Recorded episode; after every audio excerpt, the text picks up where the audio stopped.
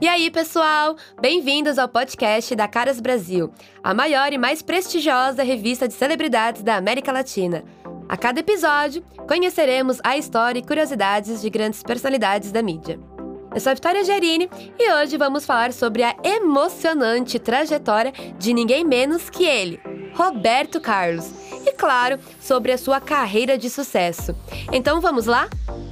Roberto Carlos, na infância apelidado como Zunga, nasceu em Cachoeiro de Itapemirim, no Espírito Santo, no dia 19 de abril de 1942. Ele é o quarto filho do relojoeiro Robertino Braga, com a costureira Laura Moreira Braga. Quando criança, ainda não demonstrava talentos musicais. Gostava muito de soltar pipa e andar de bicicleta. Adorava música, mas até então só como ouvinte no rádio ou quando a sua mãe tocava violão. Pouco tempo depois, sua mãe Laura o colocou no Conservatório de Música da cidade. Aos nove anos, Roberto se apresentou pela primeira vez em um programa da Rádio Cachoeira, cantando o bolero Amor e Mais Amor, gravado por Fernando Borel. A partir dos 12 anos, ele começou a visitar frequentemente o Rio de Janeiro, até que se mudou para a casa de sua tia Jovina, em Niterói. Assim, começou a tentativa de se lançar na carreira artística ao tentar se apresentar nas rádios locais. Só que até então, viver de música não era uma realidade. Aos 16 anos, Roberto trabalhava como datilógrafo do Ministério da Fazenda, quando conheceu a Turma do Matoso, formado por diversos músicos, entre eles grandes nomes como Tim Maia. Em seguida, eles formaram a The Sputniks, a primeira banda de Roberto Carlos. Na época, brincavam entre si que Roberto era o Elvis Presley e Tim Maia o Little Richard. Mas o sucesso só chegou em 1961, com a carreira solo. Pode ser difícil de acreditar, mas fora dos palcos, Roberto era muito tímido. Mas isso não atrapalhou em sua vida pessoal nem na sua vida profissional. Em 1968, Roberto casou pela primeira vez com Cleonice Ross.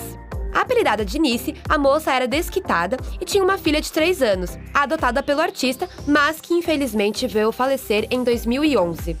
Juntos, Roberto e Nice tiveram ainda os filhos Dudu Braga e Luciana.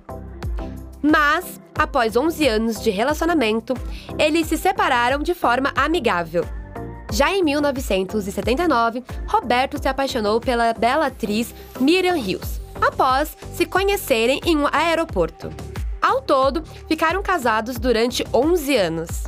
Depois, Roberto Carlos se apaixonou por Maria Rita. Eles se conheceram em 1977 durante um show, mas só engataram romance 14 anos depois, já que na época ela tinha somente 16 anos. E os pais não deixaram que a filha se envolvesse com um homem 20 anos mais velho.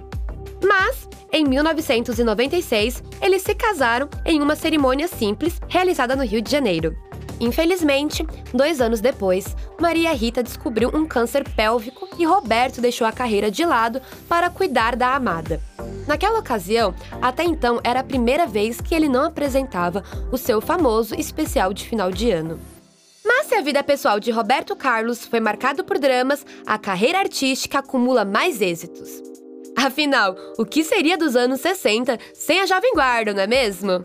O movimento musical ganhou esse nome por causa de um programa da TV Record de São Paulo homônimo, apresentado por três jovens cantores em ascensão, sendo eles Roberto Carlos, Erasmo Carlos e Vanderleia, entre os anos de 1965 e 1968. E se mundo afora, os jovens curtiu Elvis Presley e Chuck Berry, por aqui na mesma época a sensação era os versos melódicos da bossa nova.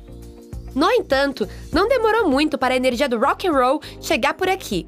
Inicialmente em versões de sucessos internacionais como Girl dos Beatles, que se transformou em Meu Bem na voz de Ronnie Von.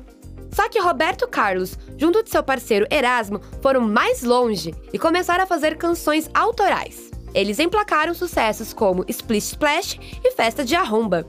Até então, a Jovem Guarda era vista como fútil pelos intelectuais, mas com o início da ditadura militar, o ritmo começou a ser visto com outros olhos. Contudo, devido às letras mais leves, acabava sofrendo censuras mais brandas. Com o passar do tempo, a Jovem Guarda também virou um estilo de vida, tanto na linguagem quanto na forma das roupas extravagantes. Por exemplo, algumas expressões como morou, bicho e papo firme surgiram nessa época, vocês acreditam? Nos anos 70, o rei explorou um lado ultra romântico. Dessa safra nasceu grandes sucessos da nova fase, como Detalhes, Como Vai Você, Falando Sério, Na Paz do Seu Sorriso e Emoções. O fenômeno Roberto Carlos foi tão grande que Julio Iglesias e Ray Conniff gravaram versões das músicas do cantor. Já em 1974, a Rede Globo fez o primeiro especial de fim de ano do rei e foi um sucesso de audiência. Tanto que virou um programa tradicional de final de ano da emissora. Roberto Carlos se tornou ainda estrela de cinema, vocês acreditam? Protagonizando filmes como Ritmo de Aventura, Roberto Carlos e o Diamante Cor-de-Rosa e Roberto Carlos a 300 km por hora já deu para ver que rei é rei, né? Então, não tem como comparar Roberto Carlos com mais ninguém porque ele é único e especial. Bom, pessoal, o podcast da revista Caras Brasil vai ficando por aqui. Mas não esqueçam de nos seguir nas redes sociais e acompanhar os próximos episódios contando histórias e curiosidades de outras grandes personalidades da mídia. Até o próximo programa. Valeu!